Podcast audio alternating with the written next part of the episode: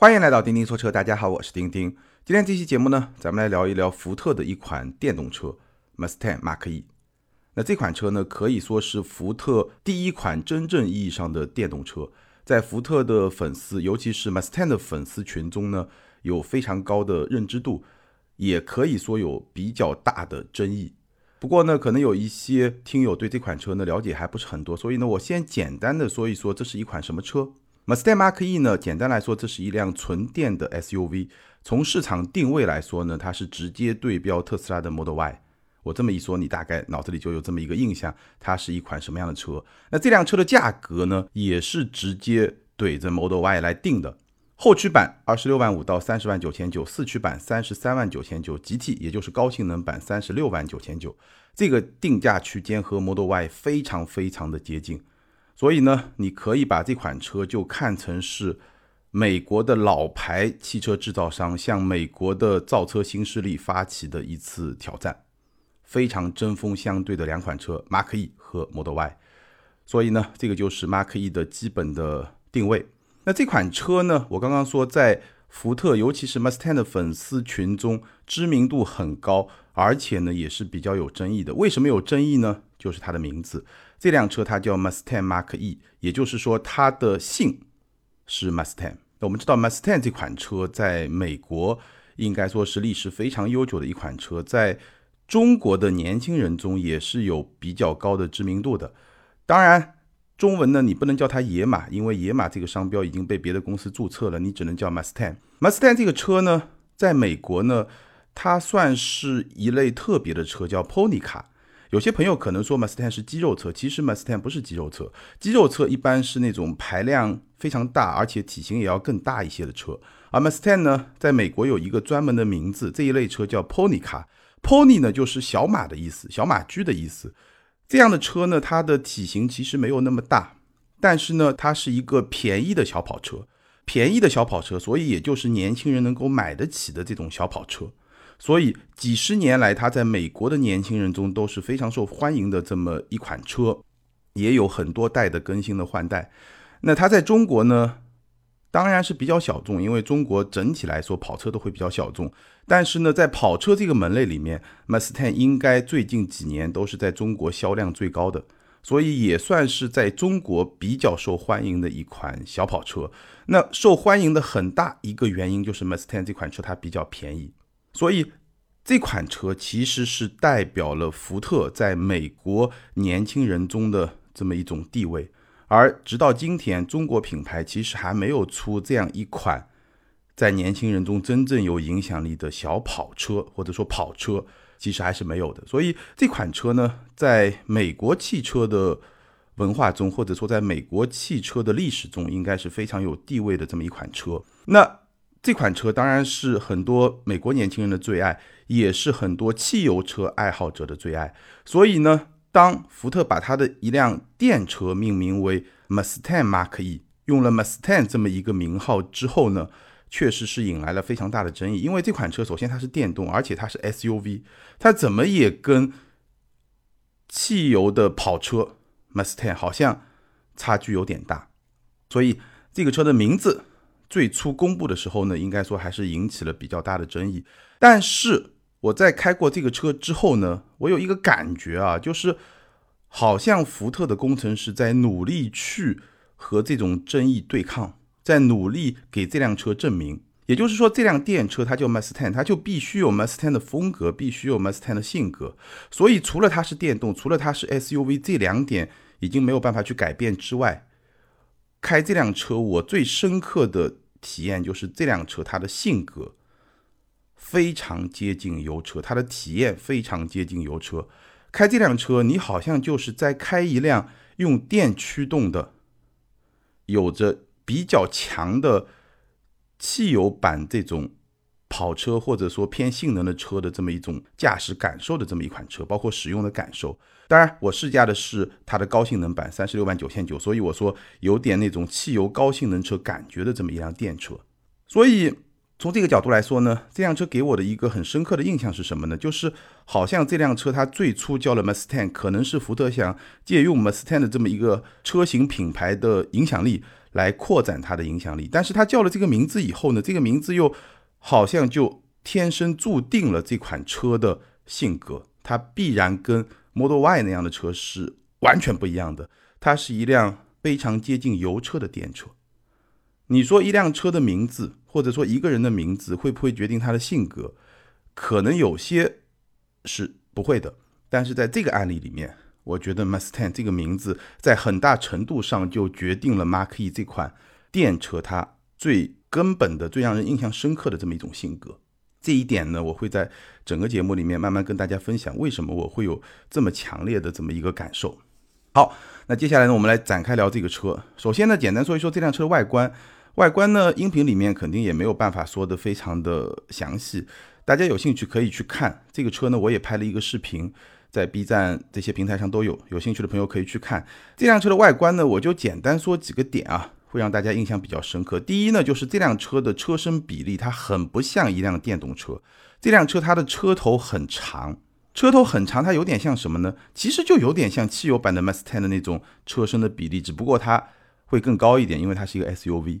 车头很长，这个点其实对于电动车来说是一个非常不寻常的设计，因为很长的车头，它对车内空间肯定是一个不利的因素。从视觉观感上来说，它也看上去更像是一辆汽油车。那空间的影响呢？我们待会儿去说。车头很长，还有一个影响呢，就是这辆车你坐在驾驶席上，这辆车的视野和 Model Y 完全不同。Model Y 包括 Model 3，你坐在驾驶席，其实车头是很没有存在感的，它的车头是往下探的，所以你的视野是非常非常开阔的。而这辆车呢，你坐在驾驶席上，你能够看到很长的车头，这个很长的车头你是看得到的，所以这个视野其实有点像跑车那种感觉啊。但是呢，我刚刚说了也有它不好的地方，那待会儿我们会去说它对空间会有什么样的影响。这个是外观的第一个特点，第二个特点呢，车身很低。虽然这是一辆 SUV，但是呢，它从侧面来看，其实有点像一辆轿跑风格的跨界车。我们说 Model Y 已经很低了，Model Y 我说过它更像是一辆抬高底盘的 Model 3，而这辆车它比 Model Y 还要更低。所以从车身侧面来看，它是有一些轿跑跨界车的那种感觉。那这辆车身上最有电动车特征的设计呢，是它的开门方式。它的开门方式呢，不是。说一个隐藏式的门把手或者一个外露式的门把手，它不是这样的，它是一个按钮，你按一下，然后这个车门会弹开来，大概几公分，然后你就可以把它打开，还是很特别的这么一个设计。大家看视频可能能够看得更加的清晰。那这个车门呢，你可能会有一个很自然的疑问，就是万一这辆车没电了怎么办？其实我也有这个疑问，但是福特给出的回应呢，就是说这是一辆电车，它不会完全没电，它在任何情况下都不会完全没电。那。我不知道这个说法是不是有充分的依据，因为也没有办法去验证它，对吧？反正就是这么一个非常特别的开门方式，还是挺炫酷的。而且它弹开几公分以后呢，其实它有一个很特别的设计，能够确保你去开门的时候，这个门其实是不会夹到你手的。你要把门完全打开以后，它有一个小推杆，门弹开的时候呢，这个推杆会顶着这个门，所以这个门呢是不会夹到你手的。你要把它门全部打开以后，这个推杆才会收回去。很技巧的一个设计，所以从使用层面来说没有问题。只不过呢，我刚刚说了，万一万一万一在非常极限的状况下，如果车子完全没电了怎么办？会有一点点小担心啊。这个是关于外观。那然后呢，我们来说一说这么一个外观设计，它对这辆车的车内空间可能会有什么样的影响？好马赛马克 E 这辆车，首先这辆车呢，车身尺寸跟 Model Y 差不多，但是它的轴距接近了三米。轴距非常非常大的一辆车，这个也是电动车才能够做到的。汽油车如果轴距接近三米，基本上这辆车已经要接近五米了。而电动车呢，可以把轴距做的比较长，在车身没有那么长的情况下。但是呢，这辆车虽然轴距接近三米，它也并不像轴距三米的汽油车空间那么大，甚至它也不像别的轴距接近三米的电动车的车内空间那么大。这辆车的车内空间其实没有那么夸张，这个就是我刚刚说的，它整体的设计就是。这么一个特点，它的车头很长，其实是占用了很大的空间，只不过它把前轮的位置靠前了，但是呢，车头对车内空间的侵占还是非常明显的。这辆车的后排，以我一米七七的身高来衡量，腿部空间两拳，比 Model Y 会稍微小一点。只不过呢，双脚同样是可以深入前排座椅的下方，所以呢，坐在后排以我这么一个身高来感受的话，我觉得还是比较宽裕的。虽然腿部空间、膝部空间没有很大，但是你把脚放到前排座椅的下方，整个的坐姿、整个的空间感没有问题。头部空间两指多一点，而且呢，它的全景天幕会往。左右两个乘客位的头顶延伸出来一块，所以呢，整个车厢内的通透感是做的非常非常好的。以我的身高来说，这个头部空间也没有问题。后排靠背的角度是没有办法调节的，它的后排座椅靠背角度没有办法调节，这个呢比 Model Y 会差一点。但是呢，本身它这个角度的设定，我觉得还是比较合理的。坐垫比 Model Y 会更长一点，而且呢有一定的上翘角度，所以腿部的支撑非常的好。座椅是比较软的。整体的乘坐感受还是比较舒服的，只不过呢，座椅放倒以后，它没有办法和后备箱的地板形成一个全平的空间，它还是会有一个角度。所以年轻人如果要把这辆车后排座椅放倒和后备箱连为一体当床来用的话，会不太舒服。这辆车后排的空间表现，整体评价一句话：后排的绝对空间不如 Model Y，但是乘坐的舒适性会稍微更好一点，大概是这么一个评价。前排呢？还是那句话，很像一辆油车。无论是它的设计风格，整体的感觉没有特斯拉那么的极简，它更像是一辆油车的设计风格。整体的那种观感，它的视野，我刚刚说了，驾驶席的这个视野和 Model Y 截然不同。而且呢，它还保留了一个启动按钮，这个也是非常有油车特色的。很多纯电车现在基本上你就一踩刹车踏板，这个车就通电就启动了，是没有启动按钮的。而这辆车呢，保留了一个启动按钮。然后呢，中央是一个大竖屏，很多福特车上都有的一个大竖屏，所以前排整体的观感呢，会比较像，或者说很像一辆油车。包括这辆车它整体的选材用料、内饰的这种质感，我觉得做的也是不错的，能够配得上它的价格，这个没有什么问题。储物空间是不如 Model Y 的，它有一个手机充电位，有两个杯架，一个不大的中央扶手箱，中控台下方呢还有一个掏空的空间。整体来说呢，比 Model Y 会稍微差一点，我觉得是一个合格的水平吧，不算优秀。不过呢，这辆车它是有前备箱的，一个前备箱加一个后备箱，这个呢和 Model Y 差不多，比大众的 ID 系列这个是做的要更好的。其实有没有前备箱这个点啊，你别看好像也不算一个很大的点，但其实说明很大的问题。什么意思呢？这样的一些电车，它可能有后驱版本，有四驱版本。它如果能够做一个前备箱，那至少说明它对这些机械部件的设计能力还是会比较强。像特斯拉显然是最强的，就是它能够把很多机械部件做整合。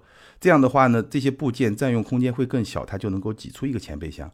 但是你像大众 ID 系列应该有前备箱的那个位置，其实它是布置了很多机械部件，说明它。对这些机械部件在工程上的这种整合能力还是比较弱的，它基本上就是第一代的电动车，在设计上并不是很有经验，它只是能够保证我有这些东西，但还没有把这些做到很优化。所以哪怕是一个后驱版本的 ID 系列的车，它也是没有办法去设计一个前备箱的。但是像 Model Y，像这辆 Mark E，它是能够做出一个前备箱，不管说它用什么方式做出来，但是呢，它能够做出一个前备箱，说明它在工程设计上已经。会更进一步，所以这些细节还是能够看到这些车它在工程上的一些能力。好，那接下来呢，我们来说说这辆车的驾驶的表现。应该说，这辆车开起来比静态看上去会更好。马克 E，我试驾这辆版本，我刚才说了，GT 版也就是高性能版，双电机四驱，百公里加速三点六五秒，这个成绩呢？和 Model Y 的高性能版非常非常的接近。如果和汽油车来比呢，基本上就是宝马 X3M、X4M 这么一个水平。所以呢，妥妥的高性能车，这个没有问题。和 Model Y 不一样的是呢，这辆车全电门起步的时候呢，你能够感受到四个轮子有轻微的挠地动作，这个是设计出来的，它不是必须的，但是呢是设计出来的，好像那种汽油车弹射起步那种感觉，就四个轮子会轻微的挠一下地，然后窜出去。所以这个设定其实也是很体现了这辆车它的一个设计的宗旨，就是它要让这个体验更像马可 E 这样的小跑车。而且呢，这辆车它发动机不是发动机，电动机它是有模拟声浪的，这个呢也是去靠近油车的这么一种体验。所以说这辆车真的是方方面面都让你能够感觉到它有点像油车，或者说它希望方方面面都让那些 Mustang 的死忠粉能够去满意。驾驶模式这辆车有三种。而且它的命名呢非常有意思，叫细雨入胜不羁。你简单可以把它理解为经济普通运动。三种驾驶模式的动力响应速度、转向力度，包括动能回收的力度都是不一样的。那我们重点说一下动能回收，因为这个动能回收的设定呢，其实我不太理解，我觉得不合理。为什么这么说呢？它在细雨模式，也就是经济模式下，几乎是没有动能回收的。入肾模式，也就是普通模式呢，动能回收的力度比较小；不羁模式，也就是运动模式呢，动能回收的力度比较大。为什么说不合理呢？因为从我的理解来说啊，经济模式你是希望追求最高的效率，所以理论上来说，动能回收的力度应该比较大才是。而运动模式呢，其实你是让驾驶更舒服，这个时候其实动能回收小一点就没有问题，它能够让驾驶者更好的去控制整个的动力，包括动能回收的这种力度。它能够更精细的去控制，所以这个时候呢，动能回收力度比较小，可能反而会好一点。所以它这个设定呢，好像不是特别的合理。而且呢，这辆车动能回收的力度它是不能调节的，它是跟驾驶模式绑定的。所以我觉得这个设定并不是很合理。三种驾驶模式下，你都可以开启单踏板模式。那单踏板模式开启的时候呢，动能回收力度是最大的，这个倒是没有什么问题。比较有意思的一个设定呢，就是在满电状态下，单踏板模式。也会有正常的制动力，这个跟特斯拉不一样。特斯拉当你电充满的时候，它的单踏板模式，包括说正常行驶状态下的动能回收，它的制动力都会减小。而这辆车开启单踏板模式的情况下，满电状态也有正常的制动力。那我的猜想啊，这个时候其实机械刹车是在介入的。好处是什么呢？好处能够确保在不同的状态下，单踏板模式的体验是一致的。那代价是什么呢？代价就是在满电状态下会损失一些效率，因为你机械刹车介入以后，相当于有一部分能量就会被浪费掉。如果你没有开启单踏板模式，那么满电状态下是没有动能回收的，大概是这么一个设定。我觉得还是有一些优化的空间。操控角度呢，我觉得这辆车绝对绝对要给一个好评，它的操控表现比 Model Y 明显是会更好的。转向一点三圈不是很直接，比较正常的一个转向的圈速跟。我那辆宝马三系差不多，转向的手感非常的柔顺，非常的好，这个比特斯拉是要好。特斯拉的转向呢，非常的直接，但是特斯拉的转向有个小问题是什么呢？就是从零到零点一或者零点零一，就你刚起来那一下，整个的转向的手感会稍微有点生硬，没有那么的柔顺。这个车它的转向的手感就非常的柔顺，车身的操控响应是比较快的，但是不会很贼，可控性很强，就是。你去控制它，它会很听话，响应也比较快。P 弯的时候呢，会有一点点的侧倾，但是支撑也是很好的。所以这辆车就是可控性很强，而且呢，它的极限挺高的，而且呢，它的沟通感也是比较强的。就是你在开这个车的时候啊，车身的这种姿态，它通过底盘、通过转向、通过方向盘，能够给你很好的反馈。这辆车开起来，虽然说它的底盘会比较高。比 Mustang 来说，明显是要更高的，它的坐姿也会比较高。但是呢，整体的感觉还真的是有那么一点点性能车的那种感觉，整个操控的感觉，这个真的我觉得明显是比 Model Y 会更好的，而且它的底盘的高级感也会比 Model Y 更好。这个底盘是有高级感的，怎么说呢？它的滤震效果会比 Model Y 更好，而且它整个底盘的整体感很强，哪怕是经过像减速带那样比较大的坑洼，它不会有很多细碎的动作，整个整体感非常的强。滤震效果也不错，整个底盘很有韧性，我觉得这些都是比 Model Y 好的。这是一个有高级感的底盘，这个也是它相对 Model Y 来说，我觉得一个最大的优势所在，就是这辆车的操控和底盘。那刹车呢？我觉得是操控层面一个小小的瑕疵。怎么说呢？这辆车首先它的刹车的绝对效果没有问题，而且呢，从刹车效果上来说呢。它也是比较线性的。什么叫比较线性的？就是你踩踏刹车踏板的深度和刹车效果的表现，它是比较一致的，比较线性的。但是呢，它的脚感不太线性，就是它在初段的脚感会比较重。我这么说可能大家不太能够理解啊，我就用一个比较数学的方法来说，就比如说我需要有一三五七的制动力。我可能需要三五六七的踩踏力，一三五七对应三五六七，它的刹车踏板的形成和制动力的释放是线性的对应的，但是它的刹车踏板需要的踩踏力和制动力它不是很线性，它初段会比较重，才能有比较好的制动力。所以呢，刹车我觉得是一个小小的瑕疵，刹车的脚感不是刹车的效果，刹车的脚感是一个小小的瑕疵。那我觉得这个特性呢，可能就跟动能回收的标定有关。所以呢，这个我在此前也聊过，比如说特斯拉的刹车系统的设定，动能回收的设定，它是两套系统完全分开的。那像 Mark E 包括很多车呢，它是通过一套系统把两部分是整合在一块的。但是你要整合在一块以后呢，就容易出现我刚刚说的这种现象，就是它的刹车的脚感可能就没有那么的线性，两套系统就没有整合的那么的完美。从结构上来说，它就会有更大的挑战。所以这辆车的刹车呢，效果没问题，而且从效果上来说也是比较线性的，但是脚感还是会不太线性，你需要稍微的适应一下。然后呢，说到续航，那这辆车呢，高性能版 CLTC 的续航是四百九十二公里，然后呢，它还是有一些长续航版本，续航会更高一点，我看最多的能超过六百公里。那我开的这辆车呢？是一辆工程样车，还不是最后交付的量产车，所以呢，我也没有对这辆车的续航表现进行非常严格的测试。大概几天体验下来，实际的续航百分之七十左右，百分之七十这么一个折扣率，在今天的市场上呢，应该说不是一个特别好的表现。特斯拉基本能做到百分之八十，甚至更高一点，而这辆车呢百分之七十。当然不是最后的结论，我说这辆车是工程样车，那这个车呢还是可以继续去优化的。百分之七十，大概给大家做一个参考。未来如果我能够再去开到这辆车真正量产的版本，那如果说有比较大的出入，或者说有比较大的提升，我再跟大家来交代。然后在辅助驾驶方面呢，就是一个常规的 L2，并没有非常特别的功能。至少在这辆车上，现在也就是 ACC 自适应巡航加上车道居动保持。但，这两项功能的实现体验是相当不错的，但是并没有更加高阶的功能。好，以上就是关于 Mustang Mach-E 的。试驾体验方方面面的一些感受，最后呢，简单总结一下。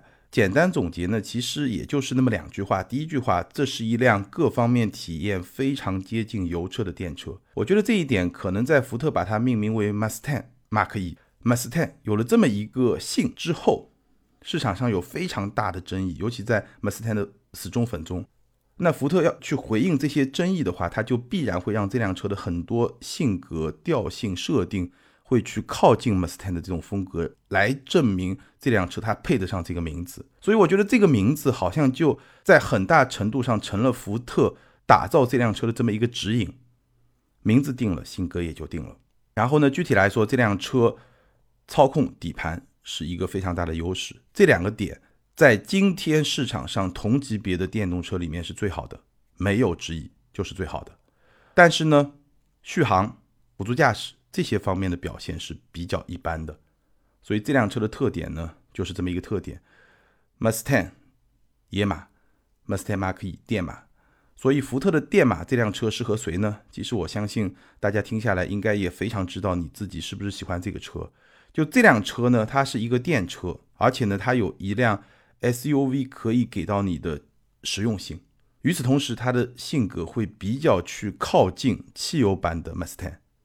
那么一种性格。那如果说你需要一辆电车，需要一辆比较实用的电车，同时你又很怀念汽油版 Mustang 的那种感觉，以及说一辆非常好的操控的表现的车，那这辆车会比较适合你。如果你就是想要一个非常新的、跟油车完全不同的体验，那这辆车它就不适合你。大概就这样。好，以上就是今天节目的全部内容。你对这辆车有什么样的看法？包括说你认为？你喜欢的电车是想要一辆更靠近油车体验的电车，还是一辆拥有截然不同体验的全新的电车？对这个问题你是怎么看的？欢迎在评论区留言，和更多的听友和钉钉来进行交流和互动。那还是再次欢迎大家去关注我们的视频节目，在 B 站啊，在今日头条啊、微信、微博都能够看到。咱们今天就聊到这儿，下回接着聊，拜拜。